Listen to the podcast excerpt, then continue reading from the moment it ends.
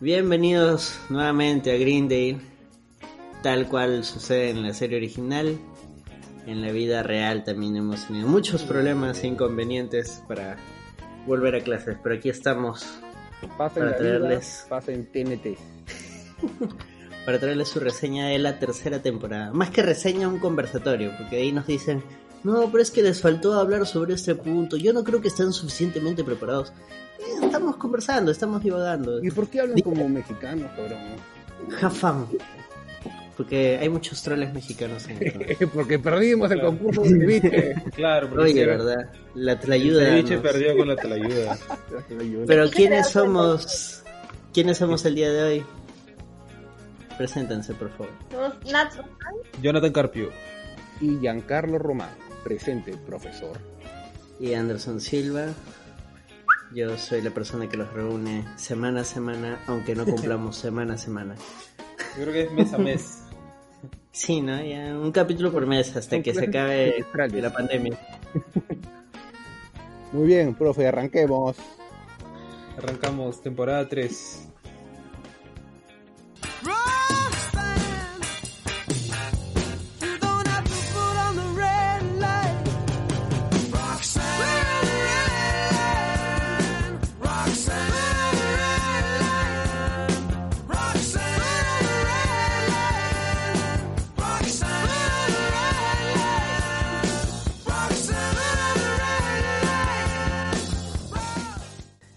Punto número uno. El fin de una era, la última temporada con Harmon y los hermanos Russo y la pelea con Chevy Chase. Yo quiero hablar de Chevy Chase, profe.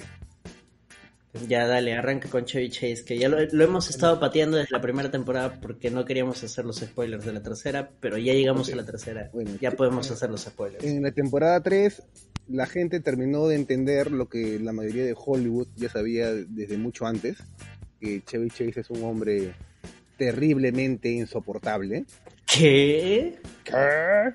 que puede ser racista, puede ser... ¿Qué? No puede ser, es, ¿no? es, Sí. es misógino y no tiene pelos en la lengua. O sea- y que ha sido y que ha tenido mucho poder de joven, lo cual es una combinación pésima para todas esas cosas. O sea, es confirmado que es racista, o sea, no son rumores, no es que dicen que... No, es que él tiene un No. amigo negro, no creo que sea racista. No, sí lo es. Sí lo eres, sí lo eres. No, pero yo tengo amigos negros. No, está bien, igual, No. igual. O sea, puede ser las dos cosas, creo, ¿no? Sí. Este, una cosa no anula la otra. Es como cuando dicen, no soy homofóbico, No tengo un amigo gay. mi peluquero es gay, claro. Sí. Pero, creo que Chevy es Chase un ego muy frágil, ¿no? O sea, eso es terriblemente lo- frágil. Es muy parecido a Pierce, es lo que siempre venimos diciendo, ¿no? Ajá. Pierce es una copia de Chevy Chase. Pierce or Chevy.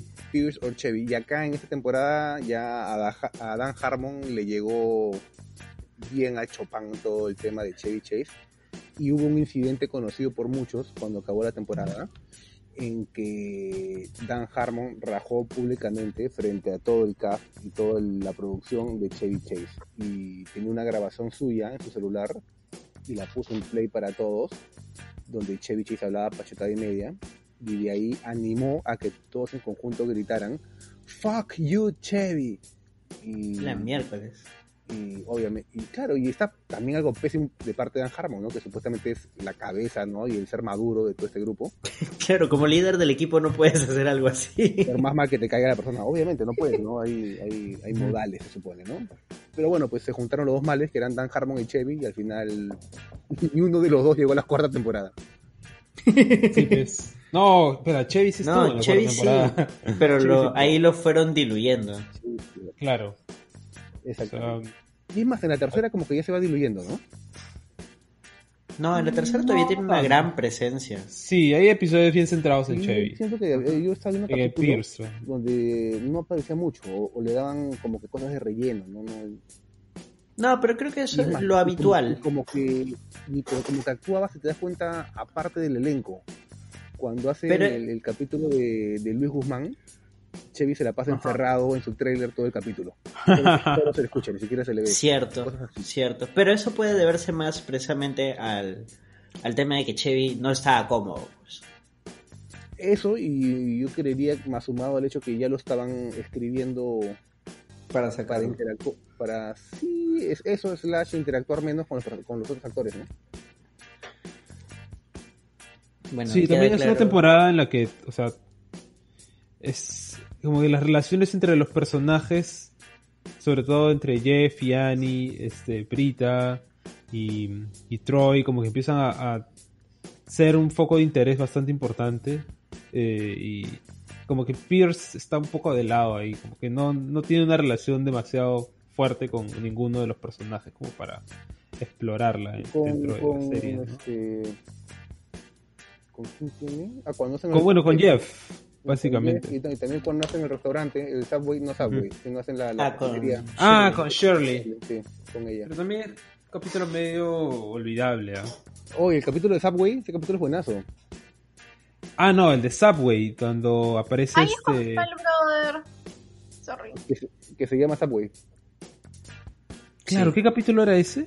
El de Ese es el, ese es el capítulo del... Ah, no, es que el anterior a ese es que, claro, es que se unen para presentar su Ah, propuesta. ¿no? Sí. Claro, y al, y al siguiente es que hacen lo de Subway. Claro, el capítulo de Subway es cuando empiezan a hacer también el fuerte de sábanas y almohadas. sábanas y almohadas, la, gran- la gran guerra, sí. Claro, no, termina con el inicio de la Gran Guerra. Termina con ese de la gran guerra. Y que todo el siguiente Y- capítulo es como que una parodia de un documental de Ken Burns. Ajá. Ahora, esta temporada es, digamos, es el, la temporada en la que el villano principal es Chang, ¿no? Y, Sí. y pierde la cabeza por completo. Que es Claro. también, o sea, Chevy pierde relevancia precisamente porque él fue como que el antagonista de la segunda. Así es. Ujú. Y en esta tercera pasan la, la posta a Chang. Este, Nats, ¿tú habías anotado algo acá en la pauta referente a, a de qué va la tercera temporada? ¿Podrías explicarnos, por favor? Sí, era un comentario de Dan Harmon acerca de cómo va evolucionando la historia y cómo la tercera se centra en cuando ya te sientes cómodo con un grupo de personas, al menos desde el punto de vista de Jeff, cómo ya te duele el- la posibilidad de perderlos. Mm. ¿no? Y es Jeff enfrentándose a la pérdida, que es algo que él no maneja bien. Claro, y justo termina siendo un paralelo con que se pierde a Harmon y se pierde a los rusos en esta temporada. ¿Verdad, no? Tienes que seguir la historia de Jeff, que es que perdió a su padre, ¿no? Y toda la temporada comienza con este sueño de, de Jeff en el que se imagina ¿no? a él volando por los aires y llegando a Greendale y todo es súper colorido, ¿no? Yo, sé, cantar. yo sé que te sabes la canción, ¿no? Cántala, yo sé, yo sé que te la sabes. No, ¿No la sabes? No, por pedazos sé, no, no voy a... no voy a- We're gonna get na na na na na na na Ya. na na na. Pero este capítulo lo voy a terminar ahora con el audio de el Dean este, Craig con... be fine. We're gonna be so. Algo así, no me acuerdo. No, este capítulo lo acabo con el audio de Craig con Jeff haciendo karaoke. Pero esta, esta canción también es este... La de Seal. Es como, es, es, es Dan Harmon sacándole el dedo medio a NBC por, Claro. por este, toda esta presión por hacer, por querer que Community sea pues una serie normal. Que sean más ¿no? Un friends. sitcom común y corriente, ¿no? Alegre, este entretenido, ¿no? Con sus romances. Es el, el Eh. el síndrome de Friends. Exacto. Una No, también para esa época ya es también querer ser como How I Met Your Mother, ¿no?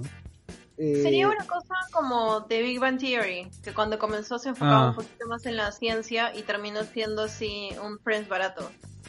Claro. Sí. Creo que ese es el, el ideal para todos, para todos los estudios, hacer un Friends. El próximo Y Friends. este capítulo pues termina también, o sea, en ese capítulo después Jeff tiene como que unas un psychotic breakdown y En el capítulo de, de imitadores. No, no, no, no, estoy hablando del primer capítulo todavía, cuando Ah, ya, verdad, verdad, verdad. este Cuando agarra chazos la mesa. Sí. claro, verdad que Porque lo agarra grupo, a la mesa grupo, ¿no? es porque es- claro, es que está molesto porque el grupo acepta a Pierce de nuevo y él quería y él pensaba que ya Pierce ya no iba a estar. Claro, Y- y... empieza con su speech de te veremos cuando te veamos. We'll see you when we see you. ah, claro. Y cuando, le hace, cuando se lo hacen a él, se vuelve loco.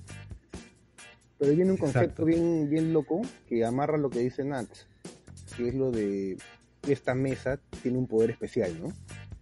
Mm, Eso lo dice Pierce. Claro, ¿no? Y es como que... Pero lo dice primero este Jeff, cuando le Sí. mete el flor barato a Pierce. Ah, no, claro, perdón, tienes razón, primero lo dice Pierce cuando entra, y de ahí lo repite Jeff, es verdad, es verdad. Pero va el concepto, ¿no? De la escuela, ¿no? O sea, la escuela tiene el poder mágico que te obliga a juntarte con un grupo de desconocidos todos los días de tu vida. Y al igual que el trabajo, al igual que, lo, que cualquier otro, tipo de cosas, por inercia misma vas a desarrollar sentimientos por estas personas. Mm. Sí, por ejemplo, de odio. Por ejemplo, El más feliz con su trabajo. claro que sí. Y ahí es cuando Jeff se da cuenta, ¿no? Que se empieza a preocupar por otras personas. Claro que sí. Dat- dato de color, la mesa se queda con las muescas de los hachazos durante toda la temporada, si no me equivoco, ¿cierto? Eh, no, ellos rehacen la mesa. Justo en ese episodio, todos se Ah. juntan y se van al, al taller de carpintería a hacer, a hacer una nueva mesa. ¿Es en ese episodio?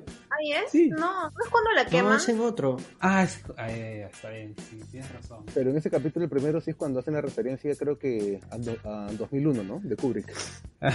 claro, claro, porque Jeff está persiguiendo a Chang y se mete por los ductos de aire acondicionado y sueltan el, el gas de, claro, el gas de, mo- de monos, ¿no? De gas de mono, ¿no? el gas antimono. Para, ese paralelismo de que Jeff tiene miedo de convertirse en Pierce cuando sea viejo. Ah, Y cuando, al copiando 2001, cuando está este el astronauta y de pronto envejece, sale Pierce vestido de Jeff. Otro dato de color, el verdadero papá de, de Joel McHale sí se parece a Chevy. qué loco. Una vez vi una foto y sí se parece. Ahora recordando ese episodio, también es, es este, es el episodio en el que el Dean trata de volverse serio, ¿no? Ah, claro, ¿no? Y tiene este. Se deja bigote, se deja una barbita, ¿no? Es ese, es ese mismo episodio, creo. El primero. Claro, es el mismo episodio. pues. Sí. Sí. Y, y trata de volverse serio, de poner en orden la escuela.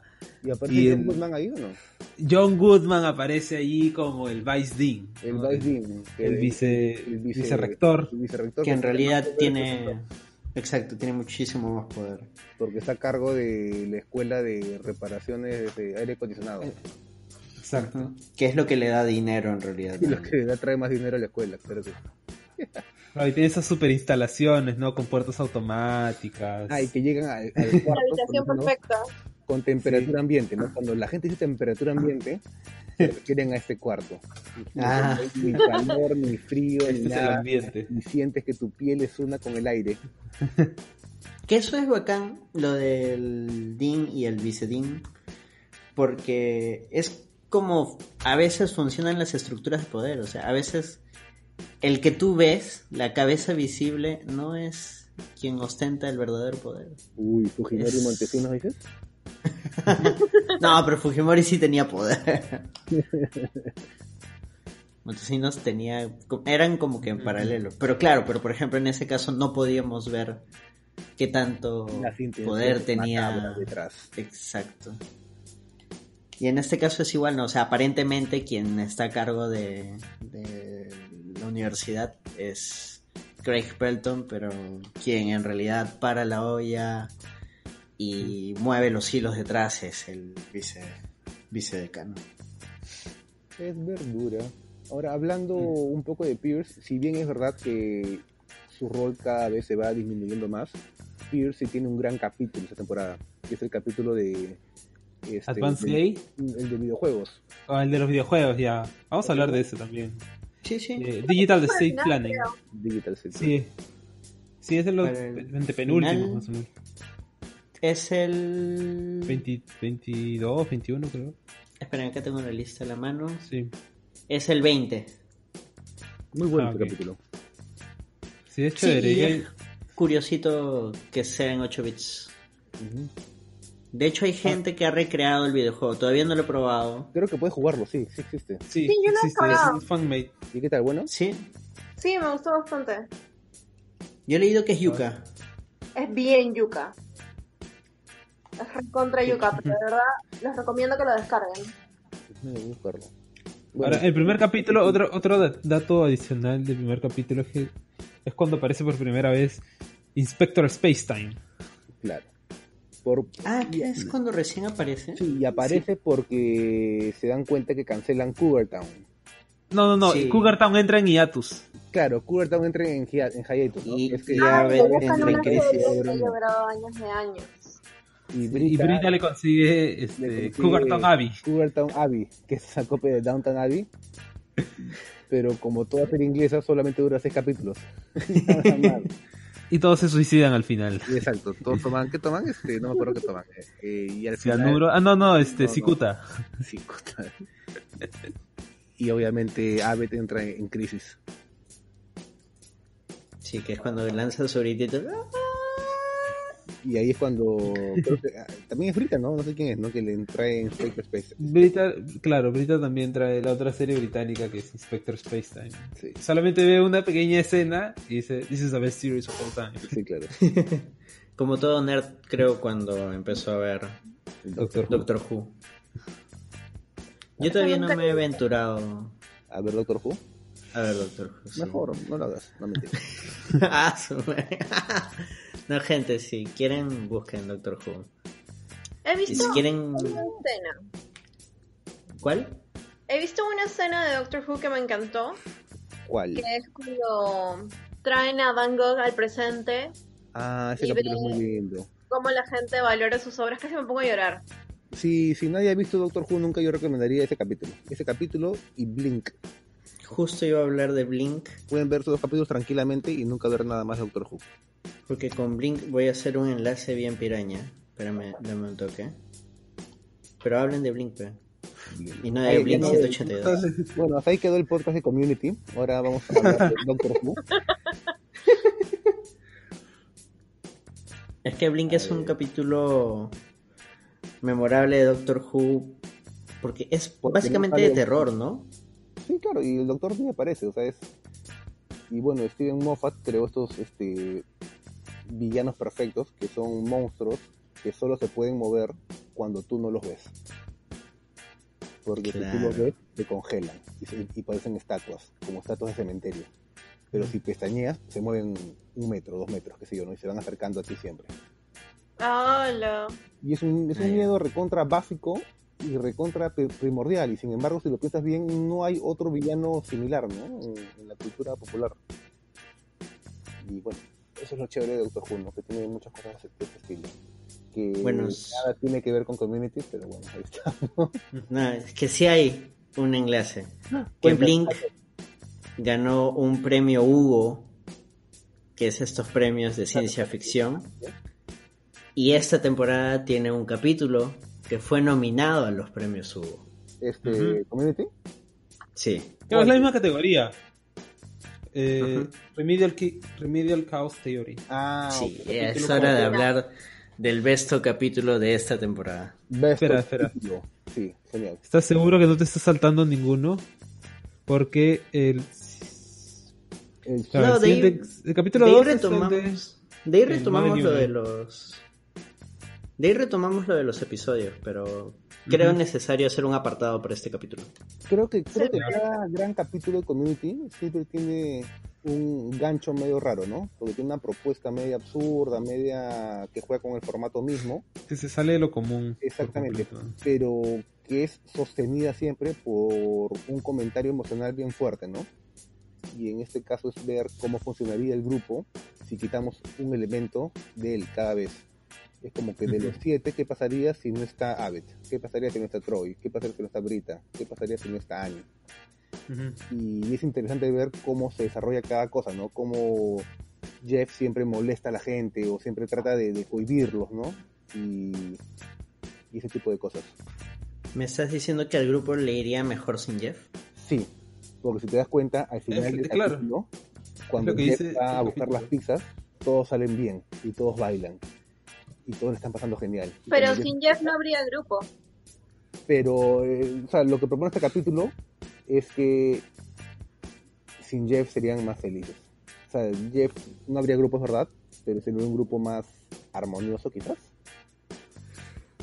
Es que en realidad Normal. es un juego de probabilística. Porque son varios los factores. O sea, lo que me parece bacán de este capítulo y que es algo que a lo largo de mi vida yo siempre he pensado es. O sea, todo cambia desde el hecho de que, no sé, decides levantarte con el pie derecho o con el pie izquierdo, decides girar a la derecha, girar a la izquierda. O sea, desde un pequeño cambio que haces, Como la gran todo se mueve. Como la gran película de Gwyneth Paltrow, Sliding Doors. Entonces, al final incluso Abbott evita que se lance el dado, Claro. porque es poner en, en el azar esta... En ese caso solo eran seis probabilidades, pero en la vida existen infinitas probabilidades. A ver, sé muy bien, ¿no? O sea, ya hay muchas cosas que dejamos al caos, ¿no? Hay mucho caos en nuestras vidas. No, no, no agreguemos más leña al fuego. Y en, y en este caso el agente del caos era Jeff. O sea, era quien movía los hilos, Porque, porque en realidad él lo había planificado para no salir él. Para nunca ir por la pizza. Exacto. Eh, y también haciendo es, una es un contraparte, joke más que nada. haciendo una contraparte de lo que dije al comienzo, irónicamente, la peor, el peor escenario para el grupo es cuando quitas a Troy de la ecuación. ¿Verdad? Cuando ¡Qué Troy se- horrible! cuando Troy se va es que pierden el brazo. Se incendia todo. muere Pierce, este, Muere Pierce. Annie se vuelve loca. Es- Que ese es el Darkest, como dices, ese es El el Darkest Darkest, Time, Time. Así es. Y que se sigue mencionando creo que hasta casi la última temporada. Sí.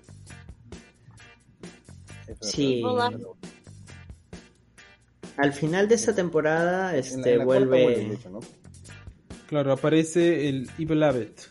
No, incluso en esa, al la- en final, la en cuarta. el último capítulo de la temporada aparece Evil Abbott. Exacto. Es que empieza a ser... El Evil Abbott empieza a ser como que las inseguridades de Abbott, ¿no? Empieza a decirle, oye, ¿por qué mejor no- hacer esto? No hacer esto otro. Está como que ma- madurando un poco, ¿no? Y dándose cuenta, ¿no? De que no puede seguir haciendo lo mismo para siempre, ¿no? Pero como Abbott es como él, no lo procesa de una manera normal, ¿no? Sino tiene que literalmente crear una versión maligna suya, ¿no? Que le haga darse cuenta de esas cosas. Y eso también se ve, creo que en el capítulo de los imitadores, cuando se dan cuenta que Abbott está gastando demasiada plata contratando gente. Que ni siquiera- Claro, que que escenas de películas. Claro, tiene un desorden. Sí, incluso termina de, debiendo plata, buena cantidad de plata, y corre el riesgo de que le rompa las piernas. Es una buena forma de, de hablar de, de las adicciones en general, ¿no? O sea, la gente que... Alcohol, drogas, o no sé, comprar Imitadores de- famosos. desmedidamente. Exacto. Ahora, otra cosa de este capítulo de Remedial Chaos Theory es que le enseña a Jeff de que no tiene que controlarlo todo. Pero aprende O sea, de verdad algo. Ese es otro tema. Pues te das cuenta cada vez que Brita se ponía a cantar Roxanne, Jeff decía, no, Jeff le ha cortado. Exacto. claro. Y cuando él se va, no hay nadie que la corte. Y cuando ella sigue cantando, se une Shirley, se une Annie y bailan todos. O sea, gente, aprendan a no limitar a sus amistades. Déjenlo ser. Let it be. Let it be, baby. Y vayan por unas pizzas. ¿Algo que quieran acotar sobre este episodio? Eh, sí, Abbott y Troy tienen una maqueta de, de Indiana Jones en la entrada de su casa. Y sale el El troll duendecillo, el troll. Ay, troll, ¿verdad? No, buenazo. Cuando vuelve Troy y está todo en fuego y en el medio está el troll. qué, qué brillante. Claro, y Troy, y Troy se queda este, afónico porque... Se- o sea, se se muere queda sin voz porque se come al troll. Lo más estúpido posible. Y cuando lo, y cuando lo cuestionan, no, dice, claramente tú no sabes nada de cómo derrotar a los trolls. Y en la última, en la que Jeff va por las pizzas, este, Pierce se arrepiente ¿Cómo? de querer darle el troll y lo bota. Es verdad, también. Es un mundo mejor sin el troll. Es un mundo mejor sin Sin los trolls, ¿ven? Claro, porque Pierce siempre tiene que estar jodido, ¿no? Siempre tiene que llamar la atención, ¿no? Pero se da cuenta que todo va tan bien que simplemente vota el troll. es cierto. Ahora sí podemos pasar a nuestros episodios favoritos. Oh. Wow, ¿quién empieza? Mm. El segundo capítulo de la temporada, Geography of Global Conflict, a mí me encanta. Es cuando Annie lanza el modelo. Bueno, aparece el clon asiático de Annie. Y las dos compiten por ser el modelo de las Naciones Unidas. Oigan, una pregunta. Sorry que te interrumpa, Nats. ¿Cómo? ¿Al- ¿Alguien sabe si... eh, bueno, el actor que hace del profesor de la ONU es Martin Profesor Starr. Cligoris. Claro. Es Martin Starr. Y él también hace del profesor de la ONU en la película de Spider-Man. La primera. ¡Amaña! Es profesor de colegio. Rayos. Van a hacer la ONU a Washington. Se van para eso. Él de es, el que, de él es el que los lleva de excursión. Ah. como ya están metidos los, los rusos en el MCU y todo, habrá chances de que habrán escogido a Martin para hacer el mismo. Es lo más de- De probable. hecho, de hecho. estás- estás Es, ese de- cameo no lo tenía. Agárrate esa Bueno. Watchmoyo. Está sugiriendo que este Community y el MCU transcurren en el mismo universo. Sí, es exactamente lo que estoy O el MCU de repente es el Darkest Li- este, Timeline. Y por eso Thanos sí hizo el chasquido. Ahora me, ahora me pregunto si Martin Starr, el actor, tiene nombre su profesor en, en Spider-Man. No creo que sea el profesor Cligoris, no hay forma. ah, no. Pero voy a buscar, voy a buscar. Voy a buscarlo, Oscar, sí. Ya, pero mientras este Nats busca, mientras Nats busca, este, tú nos contaste la otra vez por interno de que había planes de que originalmente Annie sea asiática. Ah, sí, yo había comentado eso, pero Cuenta, ah, tú. sí que originalmente Dan Harmon pues quería que todo el cast sea completamente diverso. O sea, que haya este y en el caso particular de Annie quería que pues que sea una luna chancona y que sea asiática. Eh, pero encontraron a, Alison Brie. a Alison Brie y o sea, sabían que no iban a conseguir una mejor Annie por más que la siguieran este, buscando, ¿no? Y es por eso que en este capítulo ponen a, ¿Y del Annie? claro, a una Annie asiática. Asian Annie. Asian Annie, Asian Obama's Annie. America. Es muy bueno, ¿no? Este, me da que Martin Starr tenía un collar con la cara del pata que inventó el modelo de la ONU, ¿no? El concepto de debate. Le daba un beso, ¿no? Es algo bien gringo, creo, ¿no? El, el Model UN. Sí, que bueno, ahora acá también se ha puesto de moda, creo. En ¿Ah, sí? escuelas, en escuelas pituqueriles. Ah, man. Yo recuerdo, o sea, a ver, ¿dónde he visto eso? En ahora último en Community y mi primer acercamiento a este tipo de enseñanza en Los Simpson. El capítulo en el que arman la ONU con el salón de Lisa. Sí, bueno, es la clásica, ¿no? En, en comedias gringas, ¿no? De colegio. Porque se presta a que la gente se disfrace. Crisis Alert. Crisis alert, crisis. Garrett. Y, y hablando de Garrett, hay un capítulo donde dicen hubo una caminata para Garrett o fondos para Garrett. Y era como Ah, ah, claro, para ayudar a Garrett, ¿no? Para salvar a Garrett. Para salvar a Garrett. Y, pues, y- y de ahí dicen, no, pero ya lo, ya lo, ¿qué tiene? Ya lo salvamos, imagínate cómo estaba antes. Y de ahí al final dicen a Annie y van a hacer otra colecta para salvar a, a Garrett. Y Annie dice, pero ya lo salvamos. Y lo miran, ¿en verdad crees que lo salvamos? ¿Did we? Claro, y ves a Garrett como tratando de tomar agua y salpicándose toda la cara. Qué loco, ¿no? Porque estos eran personajes secundarios que literalmente habían contratado para que salgan en el fondo, pero fueron creciendo y este y nada, se se volvieron como que Claro. regulares, ¿no? Sí, o sea, que tenían su gimmick, ¿no? Y- Recurrentes. pero Él, Garrett, Leonard, eh, Todd, que aparece por primera vez en esta temporada. también, todos, varios, ¿no? Y eso Leonard tiene su, su canal de su- crítica pues, su de... blog de, de pizza, de pizzas congeladas. De- ¿Leonard es gay? ¿Leonard? Leonard no. ¿Por qué? No. Porque hay un capítulo en que hace su crítica de una pizza y cuando termina sale que vive con, con otro pata. Maña. Un, un brother, un moreno, un moreno Sí, chapado. Ah, sí. Pero no, pues porque al final de la primera temporada, cuando hacen este video que es como el... de de, este, de, De anuario. del anuario del colegio, ¿no? Este, Leonard sale diciendo, eh, oh, ¿qué tal año? Solo, este, only two pregnancy scares.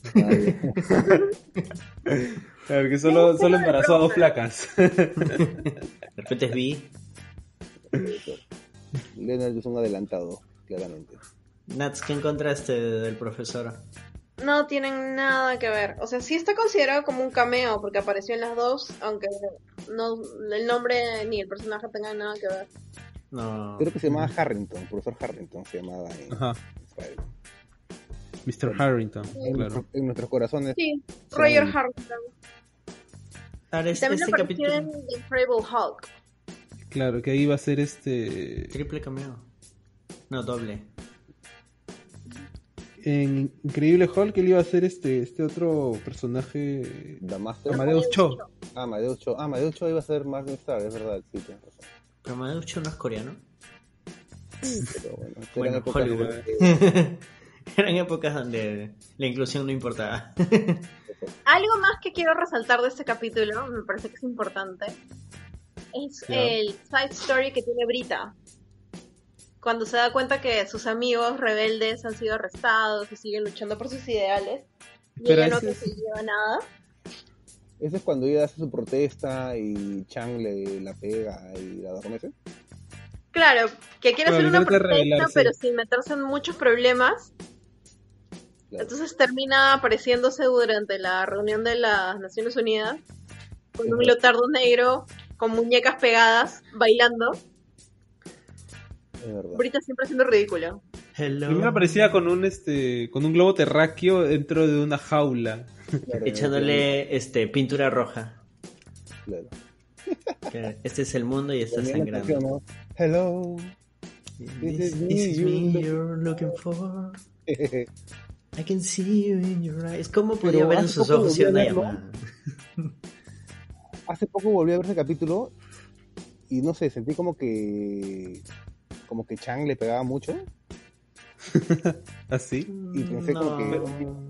Este capítulo será bien recibido hoy en día. No sé. Bueno, ahí sigue, ¿no? No, no hubo, no hubo mucho, mucho. Bueno, pero era Brita queriendo ser reprimida. Claro, o sea, ne- lo necesitaban. Ella lo Igual- quería. igual Era como- consentido. Como en este capítulo de la primera temporada, cuando conoce a la abuela de Troy y la abuela de Troy le pide que le traiga pues un bastón para castigarla y aguanta todo el y Sí, ella es aguanta que le metan chicotazo. Esa situación es totalmente Y, desconcertante. y hablando de Brita, en esta temporada como que ya sale más a flor el concepto de que Brita siempre la malogra, ¿no? You're the worst. Sí. Sí. En el capítulo de, de el musical, cuando la visten de árbol para que no cante,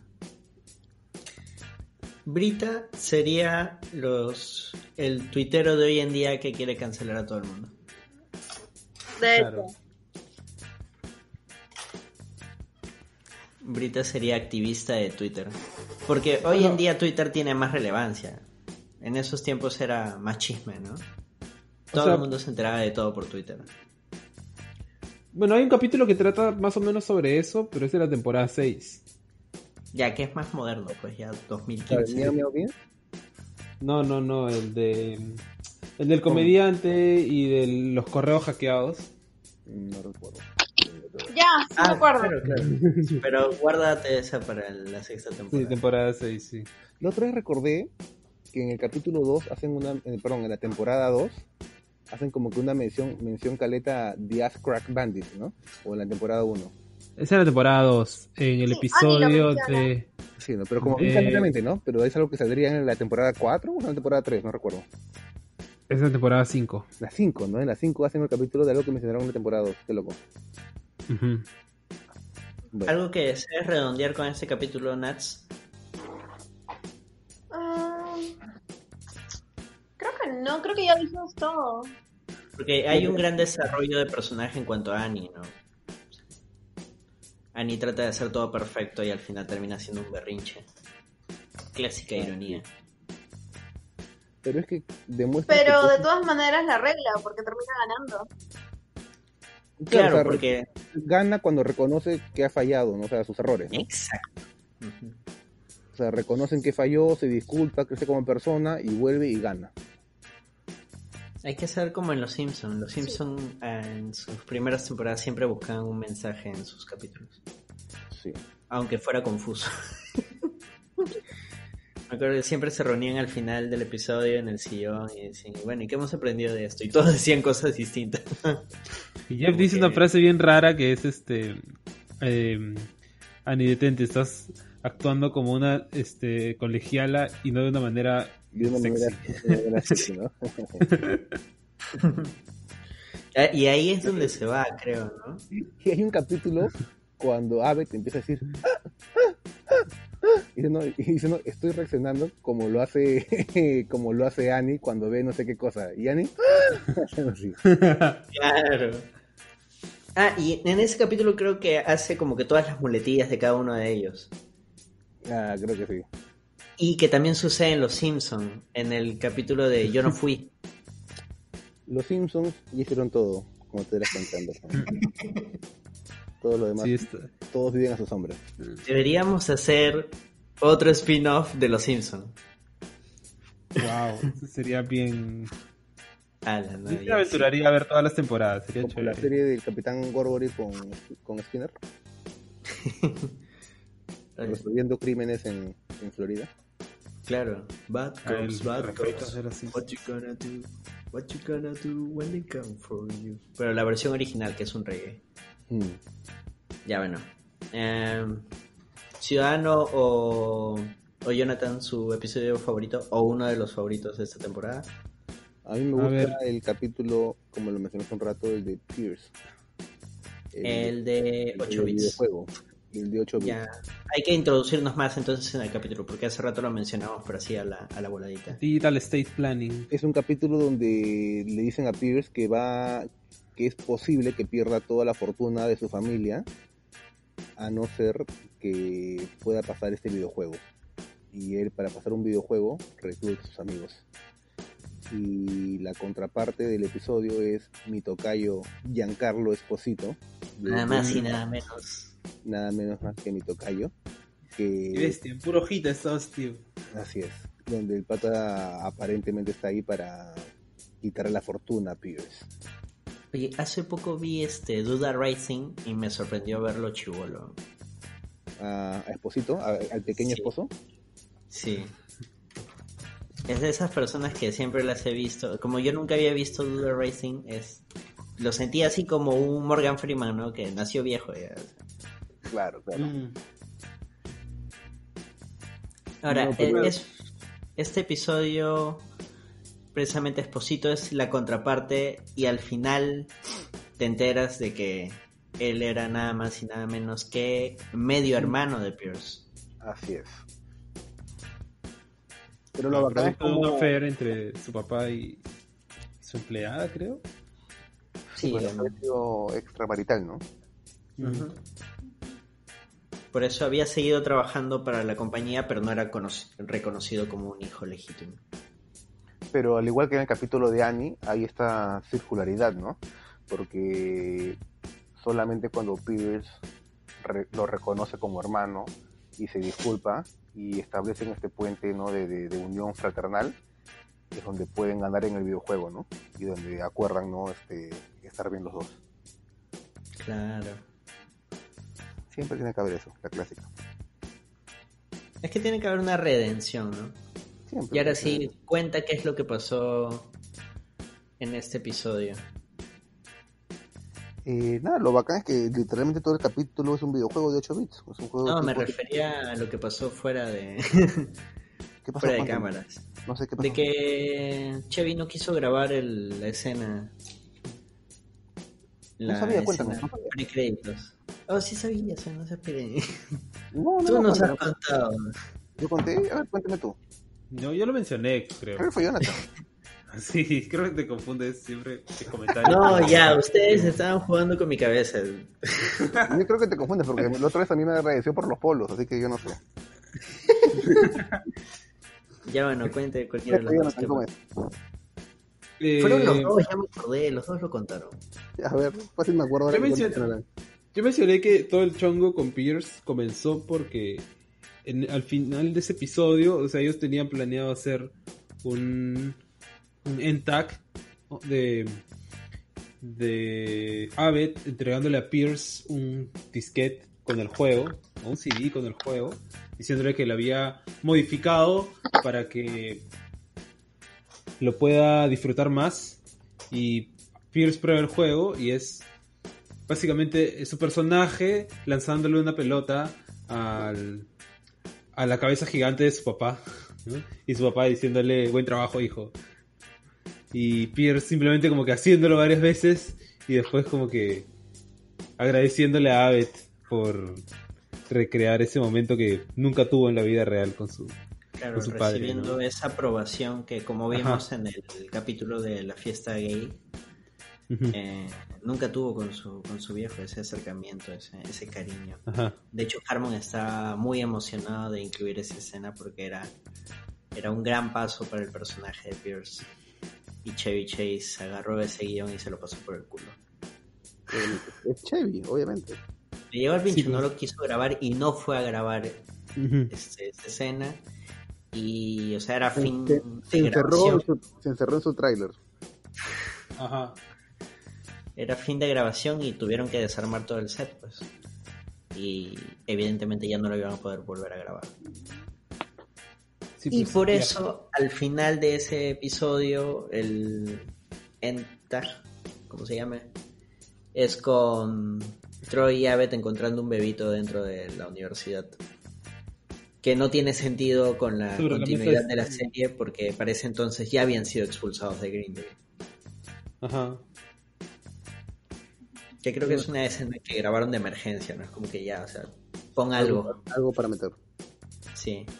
Y ese fue como que la gota que rebalsó el vaso de, de Harmon. O sea, ya con eso dijo la puta madre con este huevón. Suficiente. Enough is enough. Sí. Ahí en la, en la Wikipedia de, de Community, ahí están las palabras de, de Harmon, que, o sea, realmente se sentía emocionado con, con hacer esa, esa escena. Lo había planeado, había pensado en cómo cerrar lo que había iniciado con el tema de la fiesta gay, o sea, todo está en su cabeza. Solo faltaba grabarlo y, Sí, y no sí, se dio, claro. pues. Bueno, pero ya nos hemos saltado casi toda la temporada para llegar a este capítulo. Es como que Chevy no le pareció, le dijo, eso es ridículo, no lo va a grabar. Y no lo grabó. No, creo que era porque. No era porque simplemente Chevy este. O sea, quería irse a su casa nada más. No, por ahí leí que, o sea, el pato sí o sea, es una, es una tontería. ¿no? Igual suena bien Chevy. Chevy es un hombre de, de impulsos. Mm, Si se lo decían al día Sí, siguiente, a lo mejor lo hacía. ¿Quién fácil. No, pero ya no iba a haber día, día siguiente, pues tenían que desarmar el set. Bueno, a él no le importa. Él fue la estrella más grande de Hollywood de los ochentas. Fundó Claro. este SNL. Es este el Chuyman gringo. Qué loco, porque el pata literalmente. Él solo hizo una temporada de SNL y se quitó. Él renunció. Pero es el fundador, tiene, tiene el o sea, lo que no te pueden quitar es yo fui de los primeros. ¿Cuántas, te- ¿Cuántas temporadas hizo Adam Sandler? A él lo despidieron, él no se fue. Él habrá hecho. ¿Cuatro? ¿A Sandler lo votaron o a Chevy? Eh, Chevy renunció, a Sandler lo, despidieron, lo votaron. ¿Por qué? Porque. Según Sandler, porque le dijeron que no era chistoso. bueno, acá es donde nuestra audiencia se divide entre los pro Sandler y los anti Sandlers. Claro. Bien Acá- hecho. Acá somos pro o anti Sandler. Pequeña encuesta. Pro, Pro. tú, Jonathan. Nats. Pero sí me gusta Yo su pelo. Ya listo. Sí. Creo que todos los millennials somos bien este pro Sandler. No, porque hay un buen grupo de millennials que ya se ponen en el plan snob. Claro. No estoy hablando de boomers, porque ahorita los boomers también van a decir, ¿por qué me dices snob? No, hay un grupo de, de millennials que que no, no pasan este humor así de sin sentido. Ese amor de. ¡Come on! Y que Community a veces tiene secuencias bien así, bien, bien fuck, bien este. O sea, cuando ya empieza. el- suele empezar como que una, con una situación relativamente normal. Este, no sé. Pierce, en este caso Pierce, que tiene que ir a la lectura de, de testamento de su padre. Y la cosa escala y termina en algo totalmente absurdo o alucinante, que en este caso es hay así la lectura de testamento, para tener tu herencia tienes que participar de un videojuego con tus amigos. ¿What? Claro. Es que justamente sentido. esa escalada de las situaciones es el corazón de Community. Es lo que a mí me gustó. Que medio se vuelve un poco el formato de community a partir, a partir de ahora en adelante, ¿no? Es este, empezar con algo normal, llevarlo al extremo de la locura y de ahí con alguna redención emocional traerlo de vuelta al comienzo. Y que también, por lo que veo en la Wikipedia, llevó a que la audiencia vaya bajando progresivamente. Exacto, sí, bajó, bajó, bajó, bajó. A medida que se volvía más loca, más, más bajaba la audiencia. Por Mira eso NBC le decía, sean más como Friends y no tanto como ustedes. Curiosamente, el capítulo más visto es el que Jonathan mencionó que es uno de los más olvidables, que es el matrimonio cuando Shirley intenta casarse por segunda vez. Pero ¿En ese es el capítulo más visto. Pero es el capítulo más visto porque es porque es Community volviendo de un hiatus eh, de varios meses Bueno, en los que no había vuelto el- serie había había- vuelto el 15 de marzo del 2012 con el de Impressionist, Contemporary Impressionist. Habría que ver también No, no, no. que hubo más en la tele, ¿no? Porque fácil hubo un partido de algo antes de eso o algo así. Y agarraron la audiencia que quedó.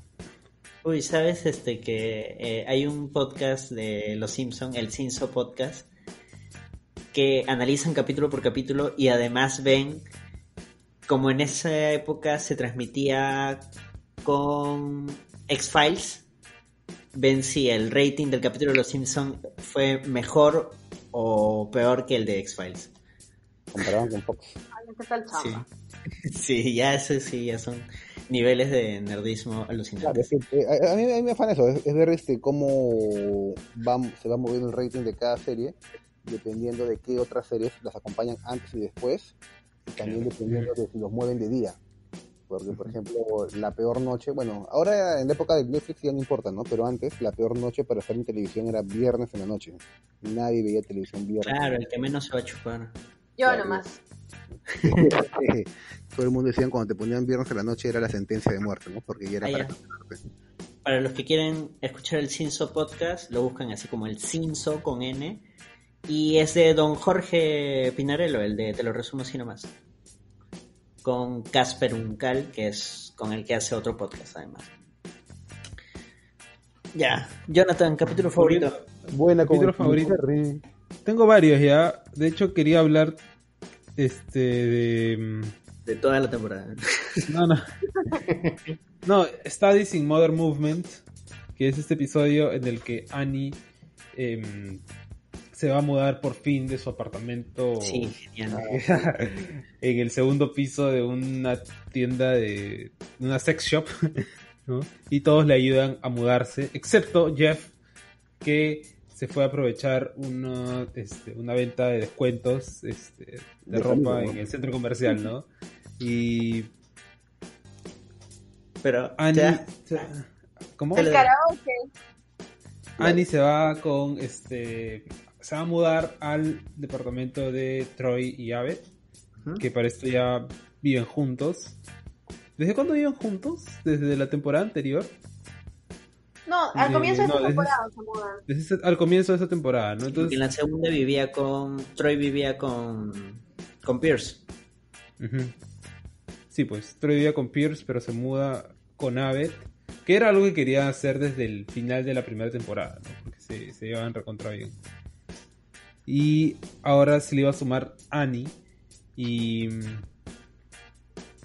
eh, todo el conflicto de- de- del episodio se da porque Annie, este, poco a poco va desencantándose de la idea de vivir con Troy y Abed, que para ella son súper graciosos, súper, este, entretenidos, pero que le estaban escondiendo algo, ¿no? Le estaban escondiendo que en verdad eh, no era que no tenían otra habitación para darle y por eso le estaban le estaban haciendo instalarse en medio de la sala en un fuerte de sábanas sino que este, tenían otra habitación que habían destinado a sus pequeños juegos eh, de imaginación, ¿no? que era el Dreamatorium. Pero es interesante porque ya entran a un terreno más complejo, ¿no? Ya no son estas caricaturas de, ay, mira, qué loco que es Abbott y Troy, no son muy chistosos, de Troy and Abbott in the morning, sino ya entran a un nivel de, se están portando mal, o sea, están llevando su locura y su, Irresponsable. a un nivel irresponsable, claramente, ¿no? Y están dispuestos a, a sacar a su mejor amiga de un cuarto y hacerla do- dormir en un pasillo, ¿no? Claro, sí. Lo que le molesta más que le oculten estas cosas es que estas cosas en realidad son el resultado de algo que durante todo el capítulo Annie se había estado negando a sí misma. Que pueden ser muy buenas personas, muy graciosos y todo, pero son súper irresponsables. Entonces, mudarte con dos personas así es asumir el compromiso de tratar de poner un orden. Así es. Incluso les, después se descubre que Annie les miente. Sí les llega a poner orden porque les miente con, to- con el monto de la Mm. renta. sí. Ahí guardando un Sí, poquito para cosas. Y, y lo yo, yo, yo, diría incluso que, que Annie fracasa y en, y en todo caso es absorbida por ellos. Porque e- ese cuarto de cortina no desaparece, sigue ahí. Es más, ellos, ellos se mudan a vivir detrás de la cortina y el Dreamatorium sigue. Pero, Claro, o sea, si bien ocurre eh, que Annie rompe el DVD de Batman de Abbott, ella hace lo que ellos, inventa toda una historia de cómo fue un ladrón y se, se infiltran en la casa del vecino y qué sé yo. Lo que pasa es que al final, como en la vida real, no existen soluciones mágicas. Al lograr que ellos se muevan al este cuarto improvisado de sábanas, lo que hace es que ellos se hagan responsables de sus cosas. Entonces, si a ellos les gusta los cuartos de sábanas y vivir así, ok, hazlo, pero ese es tu roche, tu problema, tienes que asumirlo. Entonces, yo acá estoy llegando como otra persona y yo no comparto e- ese tipo de, de, de cosas. Entonces, claro, a ella le, le compete una habitación. Y si ellos quieren mantener sus locuras, mantener todo lo demás, tienen que hacerse responsables. Ah, está bueno. Pero, pero como dices, eventualmente Annie tiene también sus traspiés, ¿no? Entonces rompe el DVD y para evadir, porque al final eso es un tema de evasión. Porque todo se solucionaba, entre comillas, porque ya no lo puedes solucionar. Si dices la verdad, la verdad es un inicio. Pero siempre, yo creo, a mucha gente nos va a ganar el tema de tratar de solucionar el problema lo más caleta posible y eso te lleva a mentir y mentir te lleva a mantener una mentira que se va a ir haciendo más grande, más grande, más grande hasta que ya no la puedas mantener. Así es. Ahora, una pregunta. ¿Esta gente de qué vive? A ver, Eh, Annie- ya, Ponte, Pierce vive de su fortuna, ¿no? Eso está claro, ¿no? Ya. Este, Annie vivía donando sangre, creo que sí, o hacía trabajos, este, estudios científicos donde le dan propina y vivía de eso.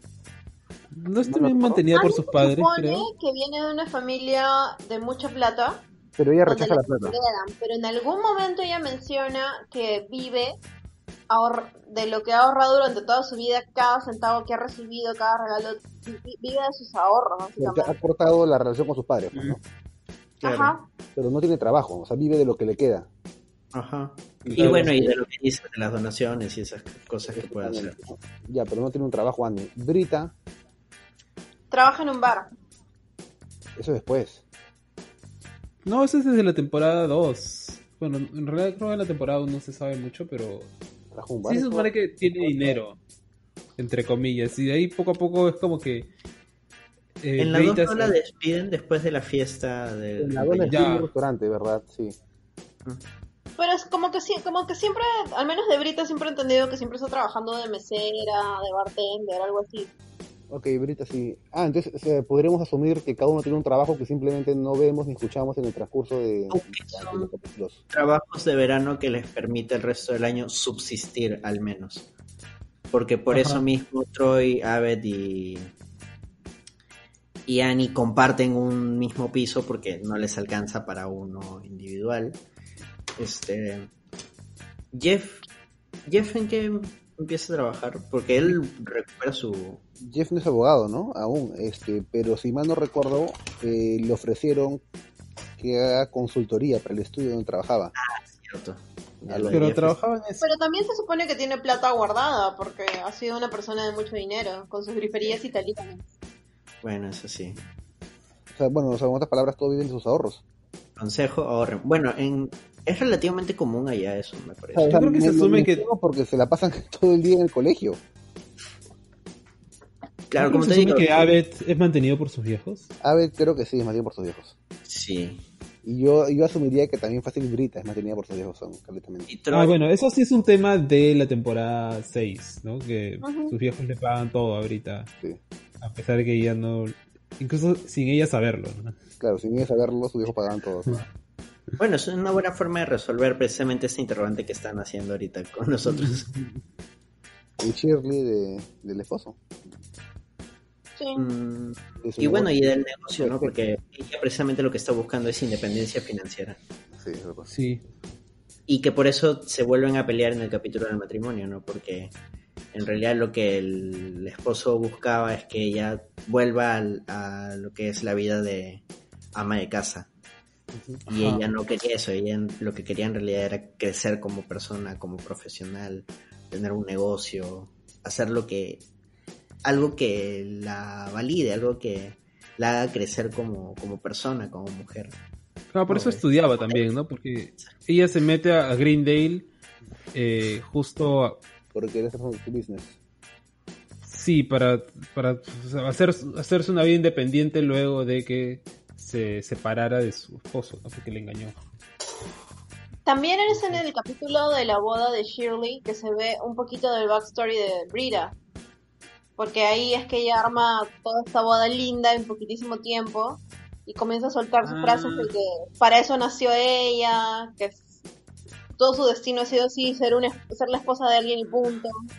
No, que había crecido con tías que le habían inculcado pues toda esta forma de pensar, ¿no? De ser como que mujer eh, que apunta a ser ama de casa, ¿no? Y ser servicial para el esposo y todo eso.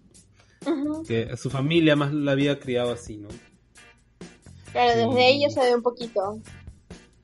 Sí, y algo que me, me molesta un poco de, del personaje es que en ese capítulo se muestra que tiene talento para el arreglo floral.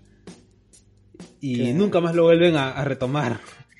Porque siento que es, es algo interesante que, que Brita tenga talento para algo, porque después siempre la pintan como una inútil y una. Este. Un personaje tonto, ¿no?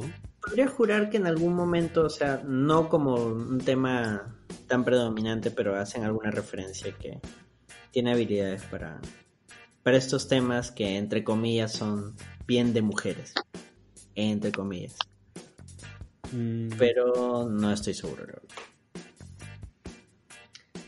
Ahora yo voy a escoger un capítulo que es el de Documentary Filmmaking Redux. Ah, ese del- capítulo es genial también.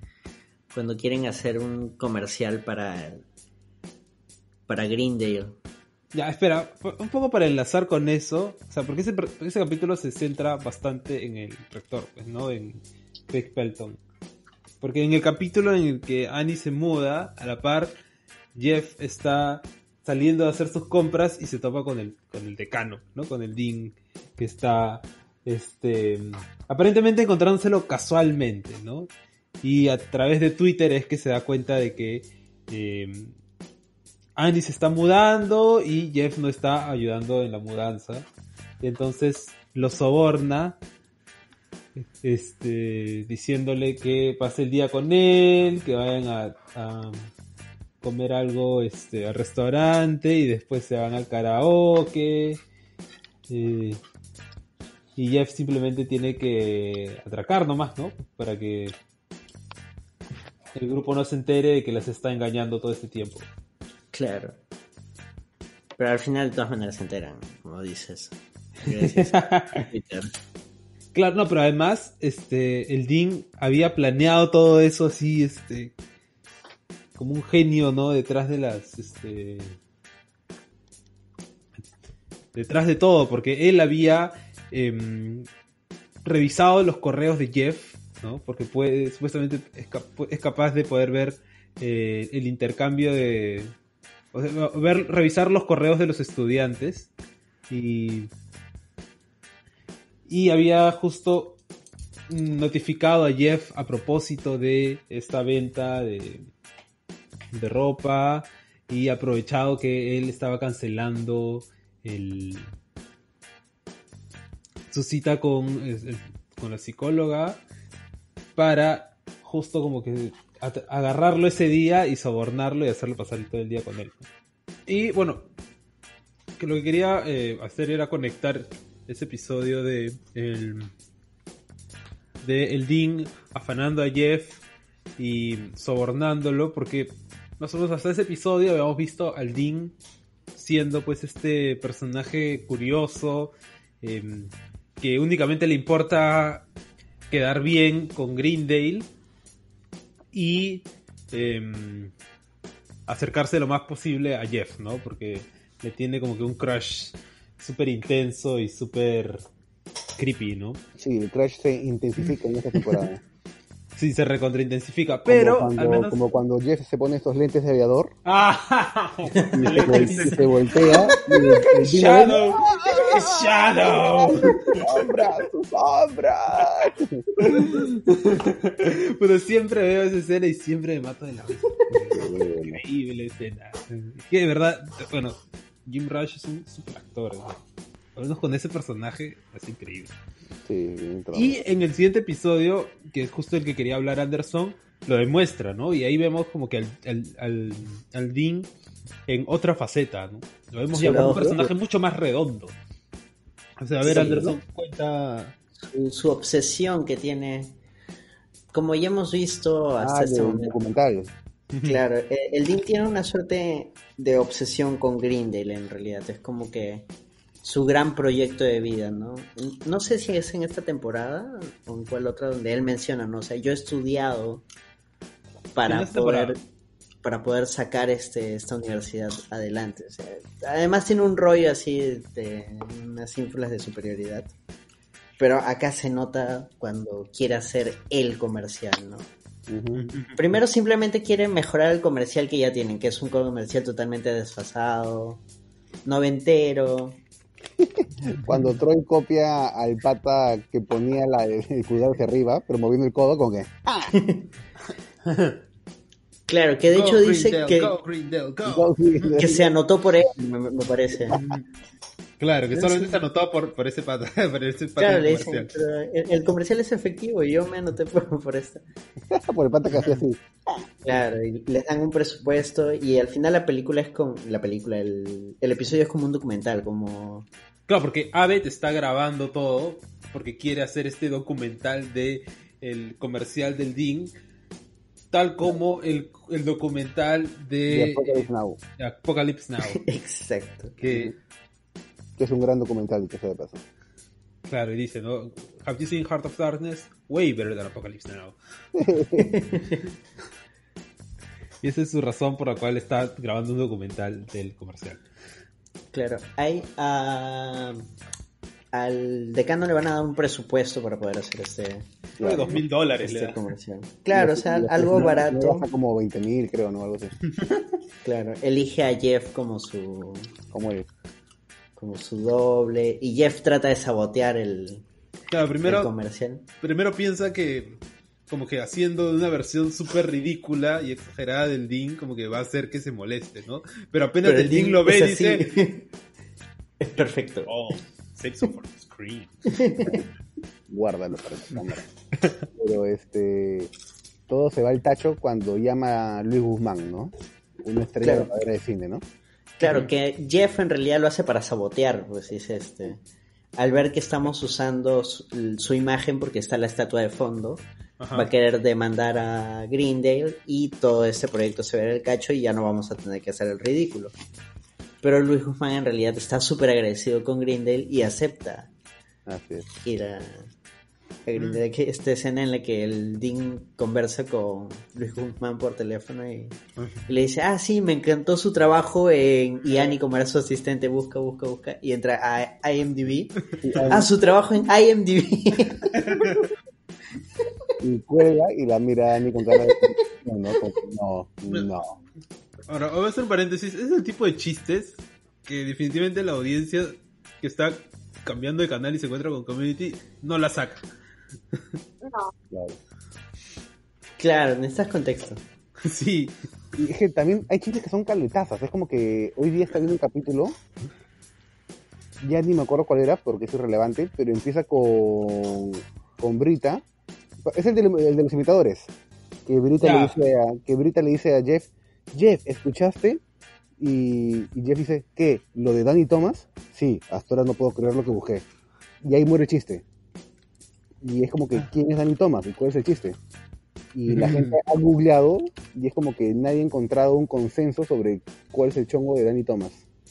Man, yo no me acuerdo de eso. Es que es un comentario recontra que dura tres segundos. ¿Has escuchado qué cosa? Lo de Danny Thomas y ahí murió el chiste. Man, ya qué loco. O sea, ¿y a qué hacían referencia? Mm, Creen que es un acto sexual o una referencia media grosera, pero no hay mucha explicación. También hubo un- O sea, es, hubo una- un- es un chiste sobre referencias de, mentira, fácil ¿no? Que no existe. Danny Thomas es un amigo de la producción y pasó algo, no, no sé, la verdad. Ala, qué oscuro. Y ahorita ahora- debe haber alguien tratando, hasta ahorita tratando de seguir averiguando. ¿no? O sea, sí fue un humorista y actor televisivo de... Claro, pero ¿qué pasó con él? O sea, 50, ¿Cuál fue el rollo con él? O sea, ¿qué, qué, qué ocurrió? ¿O qué ocurrió con él en esa época? Claro, mató a alguien. o sea, o sea, y, y, y, si- ¿Y qué pasó? ¿Y por qué meterlo en el capítulo de esa época? ¿no? O sea, ¿por qué es relevante hoy en día? A todo esto, ¿ustedes recuerdan qué película han visto a Luis Guzmán? Eh, Claro. Boogie Nights. Locos de Ira. Locos de... Yo también iba a decir Locos de Ira. Este, un montón de Adam Sandler. Eh, Mr. Deeds. ¿Te- ¿Sale Mr. Deeds? ¿Qué personaje es? No me acuerdo, pero recuerdo claramente un Mr. Deeds. Alguien en el, en el pueblito quizás donde él vivía. O en alguna otra Adam Sandler, ¿no? En la de fútbol americano no sale Luis Guzmán. Claro, el Como- Longest Yard. Ajá, Como uno de los gays, ¿no? De la cárcel. creo que sí. Sí. No, no, Luis Guzmán hace de gay en la de En Anger Management. Anger Management, sí. Sí, inglés que tengo. En, en Punch Drunk Love también sale Luis Guzmán. Miércoles. Ah, claro, en Punch Drunk Love también. Ajá. Ahí está. Para que no les pase lo que a Dean, ya ahí tiene algunas películas donde sí salió Luis Guzmán. Magnolia. Man, Claro, o sea, era uno de los actores fetiche de Paul Thomas Anderson. De varias- Paul- No, entrar a buscar porque no me acuerdo de ninguna. A ver. Eso le pasó al Dean precisamente. El Conde de Montecristo, eso me encanta. Ah, sí, sí, sí, sí. Gran No, no, película que la no salió en The. Longest Yard. No, entonces lo estamos confundiendo con el personaje de. Locos de Ira. Por eso ya me Ah, salen, salen narcos. Y también sale en Community. Y se ven co- como él mismo. Claro, entonces ya cuando logran obtener a Luis Guzmán, que sí es un personaje que como acabamos de apreciar es parte de- del ambiente de Hollywood, ahí es donde el decano empieza su descenso hacia la locura, ¿no? Cuando su ambición aumenta y decide que esto no va a ser un simple comercial, sino que va a ser algo mucho más grande. Y ahí te muestran en los cortes del documental cómo el presupuesto va aumentando y las pérdidas van creciendo también. Y sucede lo que mencioné hace rato, Ciudadano. Eh, Esta vez sí fue Ciudadano. Que Pierce estuvo encerrado todo el tiempo en su en su tráiler, que él mismo contrató, Claro. hasta que le traigan uno más grande. Así es. Y que no iba a salir de ese más grande. Vale la pena Troy. mencionar, este, no sé si se acordarán, ¿no? cuando sale el, tra- el tráiler de, de Pierce, se ve la marca del tráiler, de, este- de estos servicios que ofrecen, que se llaman Star Wagons, en una tipografía de Star Wars. Ah, qué loco. Y yo cuando lo vi pensé que era, ah, mira, qué buen chiste, ¿no? Hasta que de ahí unos años después fui a, a, a Los Ángeles y es, y es una firma, es una empresa de verdad, Star Wagon. Y era que la habían hecho de chiste, Qué Pero en verdad- en verdad existe. Y parece que es la única empresa en todo Hollywood que da trailers, porque estaban por todos lados. Es como que pasabas por cualquier grabación y veías puros trailers de Star Wagon, Star Wagon, Star Wagon, en todos lados. de risa. Ahora, hay algo, esto sí es especulación mía, pero de repente ustedes me pueden apoyar. Cuando empiezan a grabar las escenas y graban esta escena de Troy abrazando a A Brita, empieza como un rollo de, ah, es este incómodo cute porque es como que te están dejando visto como que, o sea, podrían ser una pareja. Entonces es como que se abrazaban, pero se sentían incómodos porque oh, este, están como que medio enamorados, como que les da palta. Pero a medida que se repite, se repite, se repite, se repite la escena, o sea, ya es verdaderamente incómodo porque no pega, o sea, no, no lo logran hacer. Y me parece precisamente un- una, una referencia a, a shipear precisamente personajes que tú dices, ah, se ven lindos juntos pero que si los fuerzas no lo son. Es incómodo. Y es lo que hacen en la cuarta temporada. Claro, porque la cuarta temporada toma estos, este, estas, entre comillas, pistas sobre lo que se viene, pero en verdad no son pistas porque van en contra, como tú lo mencionas, ¿no? de, la, de la naturaleza de estos personajes.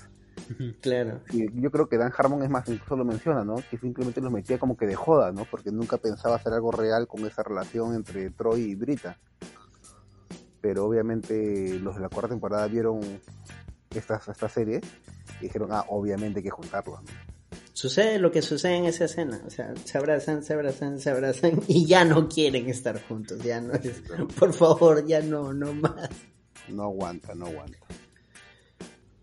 Y al- a la par, lo que pasa con Jeff, que de tanto querer sabotear, que el Dean ya se vuelve tan loco que realmente lo bota de la grabación y Jeff se siente mal. Claro, porque Jeff tiene, como lo demuestran luego, ¿no? un problema grande de- con su ego, ¿no? Y no sabe cómo manejarse si él no es en sí mismo, ¿no? Ah, pero me da risa porque Jeff lleva tanto tiempo haciendo de pelado que le dice al Dean, me he hecho amigos pelados. y luego aparece Chang, ¿no? Que es el understudy. Con, que tiene como que la peluca de Jeff y encima como que la, la vodka, tiene, tiene ¿no? pelo rubio, tiene peluca rubia y encima de la peluca rubia tiene una guarda de calvos, una, Claro. una pelada.